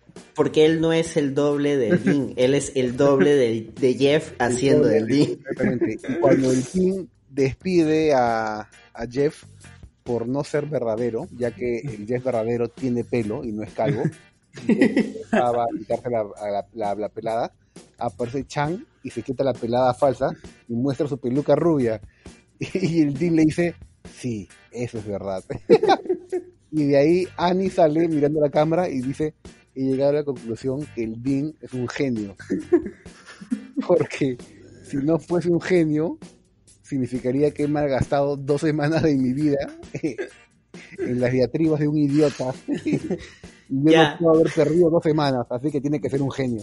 Yo creo que Annie es la representación de los fans precisamente de estos directores que son totalmente presuntuosos, que no son genios, o sea, es pura presunción que aparentemente nadie los entiende y es como que te aferras, ¿no? O sea, yo quiero creer que él es un genio, porque si no lo es, significa que he estado siguiendo un imbécil todo este tiempo. Claro. No, ¿Me pero justo en ese momento, Snyder fans. Cuando cuando el Dean valida a Chang, ahí An- Annie como que se da cuenta de la estupidez del Dean y se va, ¿no? Y se Claro, van. Está mal, es un chino rubio. Ay, Dios mío. ¿Cuál es el papel de Shirley en este episodio? No lo recuerdo muy bien. Ah, simplemente decir como que una frase de que mm, que para una mamá de tres Ah, hijos sí, como una mamá de tres hijos, este. Ah, cierto. es lo mejor. mm, mm, Y que cada, que sea- cada centavo que- cuenta, ¿no? Decía que quería ser una mamá suburbana, pero urbana, algo así creo. No, quería que hable así con ese tono sassy, ¿no? De, Ah, sí. de afroamericana. sí. eh, mm, mm, mm, Claro, o sea, el estereotipo, pues. claro. Sí. Y al final Luis Guzmán haciendo su confesionario con Pero al Abe. final sale algo bien bacán, porque Luis Guzmán le dice, no, lo que sucede es que tú te avergüenzas de este lugar. Exacto. pero este es un lugar muy bueno. O sea, yo pasé acá los mejores años de mi vida, ¿no? O sea, tiré como loco, ¿no? O sea, Sí, como loco. y eso que tiré, o sea, hizo que aún no era famoso, dice. Pero tú no, o sea, tú estás buscando una forma de, de- de tapar el sol con un dedo y quieres demostrar que ese lugar es algo que no es. Claro, y eso- tú le debes a este lugar, este lugar no te debe nada a ti, ¿no? Y es cuando ahí el bien se da cuenta de lo que ha hecho. Tiene su escena introspectiva, se calatea. Claro, que se caratea Sí, como Martin. Sheen al comienzo de...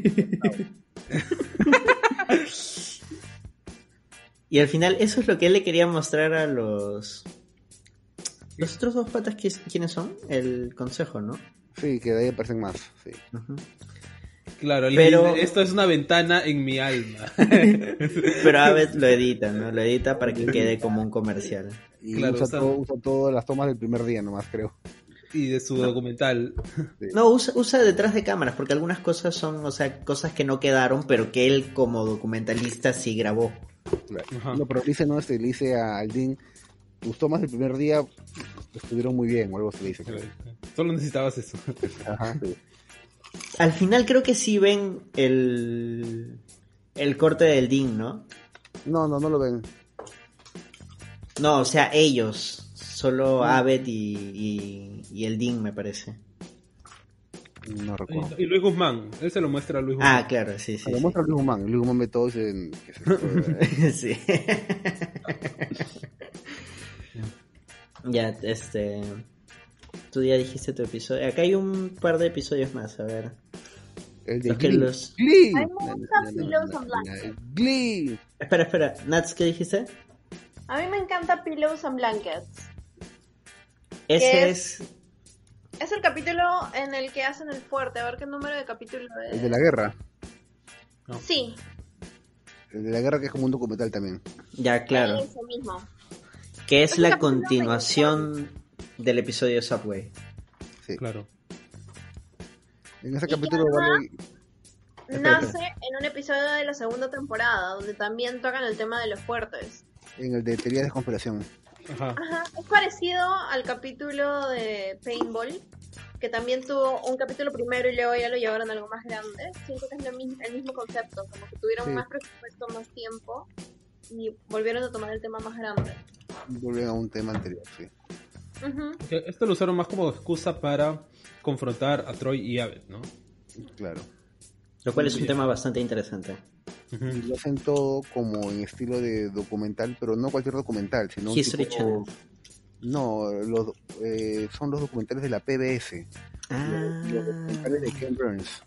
Si tú buscas documental de Ken Burns, que creo que los encuentras la mayoría en internet, incluso hay varios de la, la guerra de Vietnam, que está en Netflix, el Mm. estilo de narración, el estilo de edición, eh, cómo enfocan solamente las tomas y lo que hablan de cada persona, es un calco perfecto de una película de Ken Burns.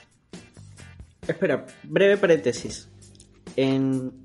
Voy a romper un poco las reglas. En la quinta temporada, no, en la sexta temporada entra este personaje afroamericano encargado del, de las tecnologías en Greendale. Ajá. ¿El actor cómo se llama? El, Elroy se llamaba el personaje. Ya. Y el No, actor, pero- ay, ¿cómo se llama el actor? El Patashnik, claro. Interpretado por El Roy Patashnik. ¿Cómo se llama el actor? Kate David. Keith David. Claro, Keith Keith David David. narra. Sí. Él narra este episodio, ¿cierto? Ajá. Ah, ya. Listo. Keith O sea, David bu- también sale en la película este, They Live. ¿La han visto? They live. They Live. Ellos viven. ¿La de los lentes? La de los lentes, claro. N- No la he visto, pero sí es un Donde se clásico. manda, se manda una mecha en, una, en un callejón con, con ese lucha libre, ¿cómo se llama? No me acuerdo. Oye, él hizo el presidente en Rick and Morty. ¿Quién? ¿Keith David también? Sí. Ah, debe ser pata de Dan Harmon, seguro. Y él es el rey helado en Hora de Aventura. El, no, el rey de fuego. Mm, Fire King. Bueno, el rey flama. Flame King. Buena onda, Keith David. Sí, sí, así, así parece. Sí, de hecho su personaje es uno de mis favoritos de la sexta. Y ahora si Nats continúa con... Era un paréntesis nada más, disculpa. No, no, no te preocupes. Este. Bueno, al final me, a mí me gusta mucho cómo es que Jeff, en su interés de mantener el grupo unido, cuando ya se ve que todo está perdido, Abed y Troy están peleando por pelear. Jeff entra en su locura y les pone estos friend imaginary friend hats, sus ah, los sombreros imaginarios de amistad. Oh, ese final es hermoso. es lindo que, o sea, y lo más lindo todavía es que se ve que él comparte su locura y para hacerse sentir más importante, de verdad corre hasta el salón, hasta la oficina del Dean, los busca, se hace como que recoge uno, lo desempolva y regresa para ponerlos y que amigos estén contentos. Te dice Claro. mucho de cómo Jeff está creciendo como persona. Es bastante... Tiene bastante sentido. O sea, lo que pasa es que todo el capítulo te hace pensar, te lleva a pensar, más allá de lo que ya viste de Jeff en todos los capítulos y temporadas anteriores, el capítulo está predispuesto a mostrarte a que Jeff en realidad solo quería un día libre. Entonces, él apoya este enfrentamiento para este no tener que tener clases. Entonces tú dices al final, cuando él realmente se siente mal y ve que dos amigos, dos grandes amigos no se pueden estar peleando y trata de ayudarlos, y ves que él dice, ya, ok, voy a ir por sus sombreros, incluso renegando, después de todo lo que has visto en el capítulo, tú dices, ah, es obvio, el pata ah, abrió la puerta, hizo tiempo como que se iba y regresó nada más. Y eso hace más significativo lo que te muestran luego, que es todo lo que ha dicho Nats ahorita. Eh, Le da un valor especial, no solo por lo que ya viste de Jeff, sino por lo que te han mostrado en el episodio. O sea, el episodio está muy, muy, muy bien armado. ¿Quién lo dirigió? Ah, vamos A ver, acá está. Pillows and Blankets, Andy Bobrow. No lo conozco, pero muchas gracias, Andy. Grande, Andy. Oye, el, este, el capítulo Carnaval llega a la ciudad. No, Regional Holiday Music, nos estábamos saltando. Glee. El capítulo de Navidad. Ya, no, no vamos a hablar de eso. no, espera. Otro breve paréntesis. En el de. Que aparece el ex de, de Brita, que es de una feria. Vampire Holiday, no sé qué. No, no, Vampire. Origins of Vampire Mythology. Ajá. Que a mi parecer es un episodio bajón. Fue este dirigido. Ah, no, fue escrito por Dan Harmon. Y el de Pillows and Blankets fue dirigido por Tristan Shapiro y escrito por Andy Bobrow. Shapiro, ese pata me suena. Vamos a buscarlo. No, Shapiro es un apellido bien común en Hollywood. Pero, creo que es este, en un inglés. ¿Qué hizo? Ah, ya. Él hizo una serie bien inglesa que se llama French and Thunders. Bien conocida. Y ahora sí hablen del capítulo de Glee, que es mi capítulo menos favorito de esta. ¿Por qué? Porque no me gusta Glee. Pero, Pero- no tiene nada que ver con Glee, es una burla Glee. exacto, se están burlando de ti. Sí, pero o sea, cantan demasiado, me estresa. Santa Claus was born in 1945. he had Woody, Baby boomer. Baby. Baby con Y cuando canta, cuando canta Chevy. "I Baby you. boomer You're Santa." welcome. You're welcome for everything. Claro, una canción You're welcome. para Chevy. Claro, ¿no? Baby Boomer Santa. You're welcome. El de Andy con, con Jeff no, tampoco, no. Ah, no es que ahí. yo lo chipeo. Yo lo Ahí sale, ahí salen el peor, las peores características de, de la actriz de Alison Brie.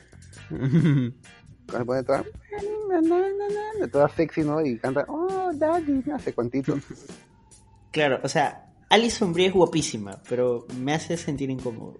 Yo creo, o sea, no sé por qué tengo esta impresión que Alison Brie a veces, este, si la dejas, si le das la rienda muy suelta como actriz, llega a, un- a hacer muchos esfuerzos. Ya, Como ya, muy- creo que es eso. Como que hacen manerismos muy exagerados, tipo ya a niveles de, de clown, de payaso, a nivel, de, a nivel actoral. Y acá cuando le han dicho, oye, medio calócate en esta escena, como que Actúa saca- sexy, actúa sexy, ¿no? Saca, como que sale a flote todo eso.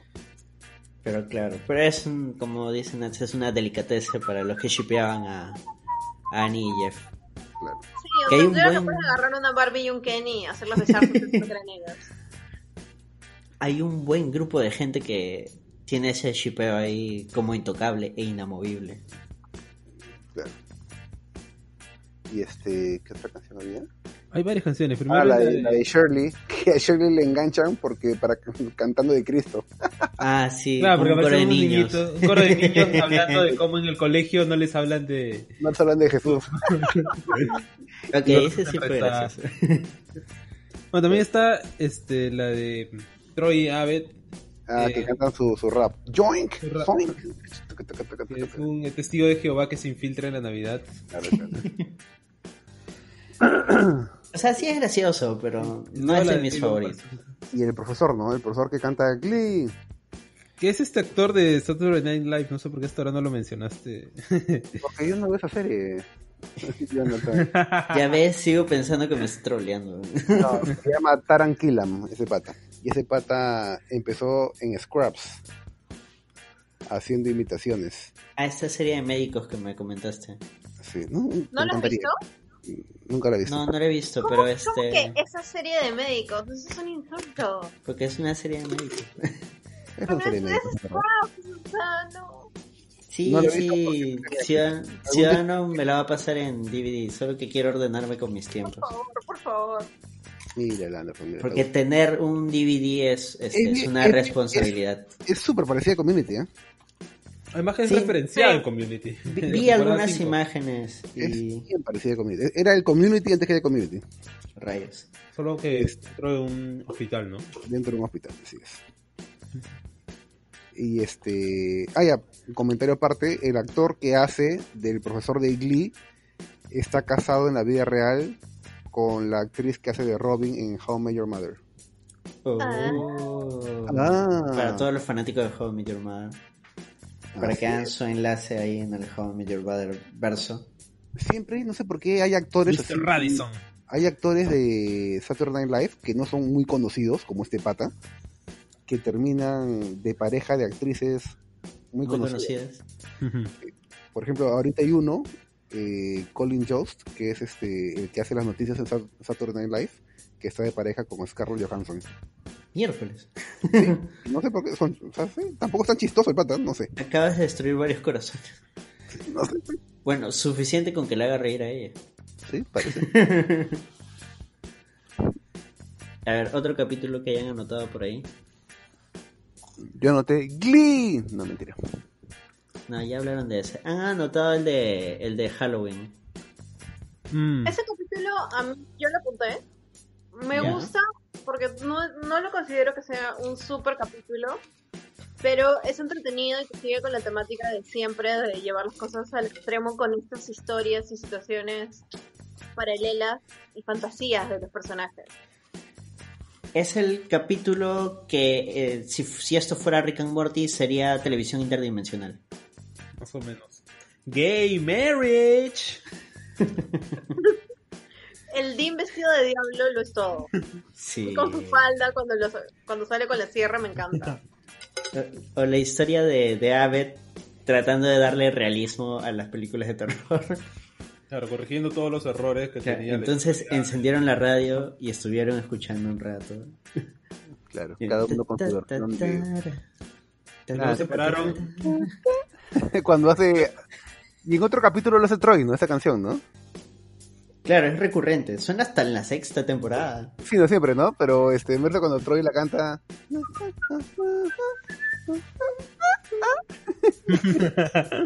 Claro, y le dicen, ¿y qué pasó? ¿Y qué pasó? No, lo que pasa es que no es verosímil que prendan en la radio y automáticamente escuchen las noticias. Claro. Entonces, Y luego se para en medio de la habitación, espalda con espalda, sosteniendo un cuchillo. a esperar. a que- claro, que hace una deconstrucción en realidad de las películas de terror, ¿no? Donde todo ocurre justo cuando tiene que ocurrir. claro. Así Que es. sería lo más lógico, el desarrollo más lógico dentro de una verdadera historia de terror. Mm. ¿Y al final quién estaba loco? Eh, Ah. Todos, todos menos Abbott. Todos, Todos Abbott. sabes, ¿no? Sí. Pero las historias son chéveres, ¿no? Porque, claro, está la de Brita, que es como que la más básica, básica, este, hollywoodense, la de Abbott, que es la de construcción absoluta, eh, la de, la de Troy, que es eh, tipo mm, The Human Centipede, ¿no? Ah, sí. La de Troy es este, serie, serie B, serie Z ya. La Claro, de Pierce, que no tiene nada de horror. que simplemente él Claro, él como que salvando la situación, peleándose con dos, este, con un negro y un, y un marrón. este, Chevy Chase de los 80. contra un hindú y un afroamericano. Una película de Chevy Chase. Claro, que parecía más como Scary Movie, ¿no? Una cosa así. ¿Verdad? Porque este Pierce nunca lo llama Abed como Abed, ¿no? Siempre dice Abed, le ¿no? La de. Ah, la, de la- Annie. la mejor de todas las historias es la de Annie, justo iba a decir eso. Ah, que Andy es mucha loca, loca total, ¿no? Claro, que es una historia de vampiros. De horror gótico. Sí. Que se nota-. Claro, es que se nota que ella sí consume ese tipo de...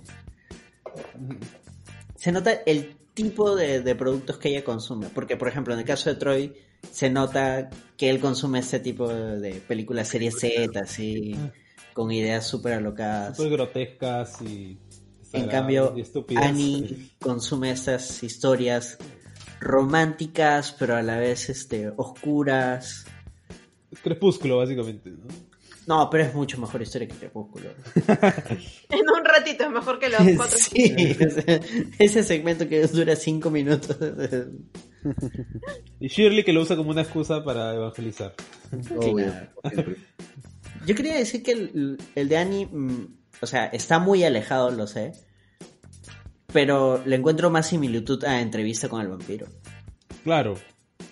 Claro, tiene más, que- por tiene esa más de línea. eso, pues, ¿no? Es- Más por esa línea, ¿no? El rollo gótico, el romance. Ah, verdad, hablando de Shirley, me acordé de un capítulo, el de Fulvito de Mano. Uh, Ah, donde tiene sale. su momento anime, ¿no?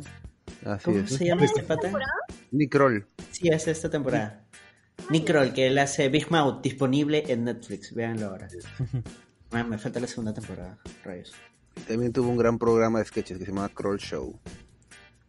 Kroll Show. Alguien que haya salido en ese show, porque tú siempre sales con alguien que salió ahí.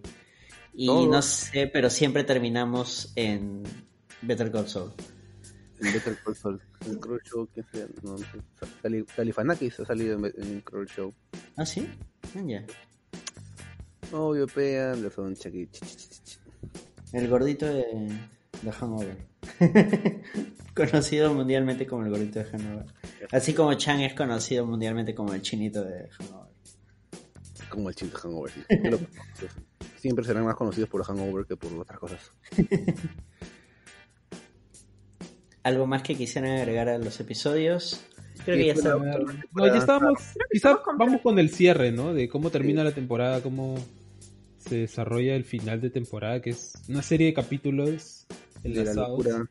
Ah, pero espérate, espérate. Hay un capítulo que habían anotado acá que justo está en la siguiente página, que es el que van al psiquiatra. Mm, claro, van al psiquiatra porque, Para hacerles porque creer son que... expulsados de, de, de Greendale. Exacto, y para mantener la mentira de Chang necesita que ellos no vuelvan a Greendale. Ujú. Es un capítulo que re- este, vuelve a hacer lo, lo que hizo en la temporada 2, Paradigms of Human Memory, ¿no? Que es todos recordando momentos este, que no han sucedido eh, durante las temporadas, pero que se han sucedido en la memoria de los personajes. Eh, Harmon otra vez haciendo mm, un episodio de retazos de episodios. Otra claro, vez y- televisión inter- interdimensional. Y uno de mis favoritos, uno de mis segmentos favoritos es cuando aparece Troy en esta cuatrimoto en medio del salón y le dice buenas noticias chicos me gasté todo mi dinero Troy no puedes traer eso claro que sí tonta es todo terreno chiste simple pero efectivo. Y ahora sí, por, por la hora no nos vamos a extender en ese episodio. Si quieren hablar de ese episodio, pónganlo en los comentarios, ahí divaguen, divaguen así como nosotros. Ahora sí hablamos del Six Seasons and a Movie. Mm, Para, para este entonces, para esta fecha, para el 17 de mayo del 2012, con 2.48 millones de espectadores, que es muchísimo menos de lo que se había iniciado, había rumores de que se iba a cancelar la serie, ¿cierto? Habían rumores desde la primera temporada. Aún con todos esos rumores, ¿por qué lanzarían al final del último episodio ese ese hashtag Six Seasons and a Movie? Por esperanza. Sí, porque también este hay algo que sucede en a la mitad de la tercera temporada que es entra en un hiatus eh, medio indefinido, pero que llega a durar pues sus cuatro, sus cuatro meses más o menos. Y es que eh, el fandom de Community empieza a manifestar ¿no? su, Sí. su amor por la serie. Porque obviamente se dan cuenta de que ya la serie corre riesgo de ser cancelada. Y este. Y por ejemplo llega a hacerse una pequeña muestra de fan art de, mm, de Community, no me acuerdo en dónde, creo que en California. Donde junta un montón de artistas únicamente contactados por internet y todos hacen piezas conmemorativas a Community, ¿no? A sus personajes favoritos, en diferentes estilos. Eh, y Dan Harmon y gran parte del cast llegan a ir a la inauguración de la, de la, de la muestra y tienen como un momento súper emotivo. Es un video que está en YouTube. eh, no me acuerdo cómo se llama, pero es, hay como que entrevistas a todos los artistas este, que participan y Dan Harmon como que hablándole al público súper emocionado porque ahí como que comenta que se da cuenta que pues el fandom está súper súper este mm, identificado con la serie Sí, Y- eh, Community tuvo dos cosas a su favor, porque los ratings claramente no lo ayudaban. Uno fue el fandom, que fue un fandom, como dice Jonathan, súper, súper comprometido, eh, y lo manifestaban, ¿no? Y segundo, la crítica, porque la crítica sí respaldó bastante a Community en esa época, ¿no? A pesar que nadie lo veía. Eh, el AV Club lo puso dentro de las mejores series del año y estoy seguro que muchos otros críticos, otro- otros críticos también lo hicieron. Y medio que la NBC llegó a ser convencida, ¿no? Cada vez de renovarla, ¿no? Pero cada año era un... a su diablos, era un sufrimiento. Es más difícil renovar una serie que no está teniendo los ratings que esperas. Exactamente, pero la, la, yo me acuerdo porque yo la seguía en su época, ¿no? Y uno sufría literalmente porque no había noticias, oye, ya volvieron a la, ya volvieron a la, a, a la, a la televisión tal serie, tal serie, tal serie. Community ha pasado un mes más y hasta ahora no vuelve. ¿Va a volver o no va a volver? Y decían, sí, sí volvió, uff, menos mal. Y de ahí, ya, listo, vamos a anunciar las nuevas series del próximo año. Y anunciaban The Office, no sé qué otra más, no sé qué otra más, no sé qué otra más. Y Community nada. Pero la gente decía, ¿pero qué pasó? No, no lo hemos cancelado, aún no decidimos. Y era como, "Ah". Y era un sufrimiento, cada año era igual. O sea, ¿ustedes creen que es, o sea, ese Six Seasons and a Movie es una promesa de Harmon? Este, bueno, dicen que lo van a hacer, ¿no? En verdad, honestamente ya... Seis fue más que suficiente, creo yo. No, más allá del, del The Movie, sino que para este entonces solo había tres. Mm. O sea, primero tenías que llegar a las seis. Claro. Por eso, o sea, en, la, en la época pensar llegar a seis, yo- uno lo veía recontra verde, ¿ah? por, e- por eso mismo, o sea, ¿creen que realmente, o sea, fue una promesa de Harmon? Es como que Harmon dentro de sí dijo, o sea, yo, voy a hacer... era, yo creo que era una esperanza, ¿no? No como que prometo que vamos a hacer seis, porque ni él sabía, estoy segurísimo. O sea, él- bueno, él no llegó a la seis, porque a la, a la- a la cuarta lo votaron. O sea, para él, para él murió en la tres. Pero él quería seis. Él quería, en su inicio quería llegar a seis él solo, ¿no? Pero obviamente no pasó eso. ¿no? Bueno, pero llegó a las 6. Al final sí a 6 y quizás hay una película, claro que sí, que no sabe. ¿Ustedes la siguieron en su momento? Este, tú, Ciudadano, ya dijiste que sí. ¿Tú, este, Jonathan? Yo, o sea, vi que la daban en Sony y habré visto un par de capítulos. Sí mencioné que había visto el capítulo Claro. de- del cohete espacial, no, de- del simulador espacial y el de Dungeons and Dragons, pero no... No, creo que no, no coincidía, no llegaba a verlo, me parecía chévere. Y tú, Nats, igual, ¿no? Yo sí lo seguí. En su momento. Sí. Toda fanática, la única rara que la veía y no tenía con nadie. Lo que pasa es que considero eso bastante importante. Por ejemplo, tenemos un boomer acá, que es este Giancarlo. Él tiene una forma de una forma de ver la serie. Tenemos una millennial que la siguió en su momento, que tiene otra forma de ver la serie.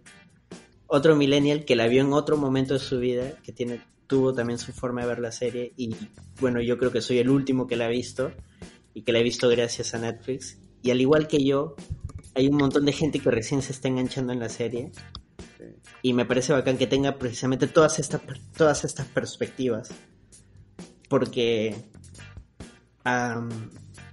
es importante resaltar que la serie no fue exitosa ujú. Se ha mantenido precisamente por gente como ustedes por la gente que nos está escuchando en estos momentos que necesita seguir hablando de la serie tener alguien con quien conversar sobre la serie y me agrada que nos estén escuchando en este momento y quiero decirles gracias porque Ah. No llores. que no ha sido fácil para ustedes, no ha sido fácil para nadie y entonces no sabemos si vamos a renovar este spin-off, la verdad. Ah, No, sí vamos a volver con la cuarta, quinta y sexta. ¿Qué has dicho, Anderson? Tenía que ser el cierre. Muy bien, qué bonito cierre. Muchas gracias por darle play, sigan escuchándonos. Voy a poner una canción después de esto. Despídense todos, espero que volvamos esta, esta semana que viene o ya de aquí dos semanas. Espero que no se dilate mucho. No, Definitivamente, no antes que termine el año volvemos. Definitivamente antes que salga la vacuna. Eso. Bueno, hay que, hay que ir planeando también este otros spin-offs, ¿no? Por si acaso. ¿Sí? ¿Les ha gustado esta idea? A mí me ha encantado. Sí, a mí me gusta. Yo creo que ha habido bastante gente que le ha gustado el, el spin-off de Community. Y seguramente esperarían otras series que el Langoy ha dejado de lado o no le ha dado mucha importancia. ¿Sabes qué? Me parece Crap. importante diseñar cosas que, que estén en Netflix porque está para, de fácil acceso a mucha gente. Y por ahí a ver si Netflix nos auspicia. Perfecto. Propongo spin-off de La Pequeña Maravilla.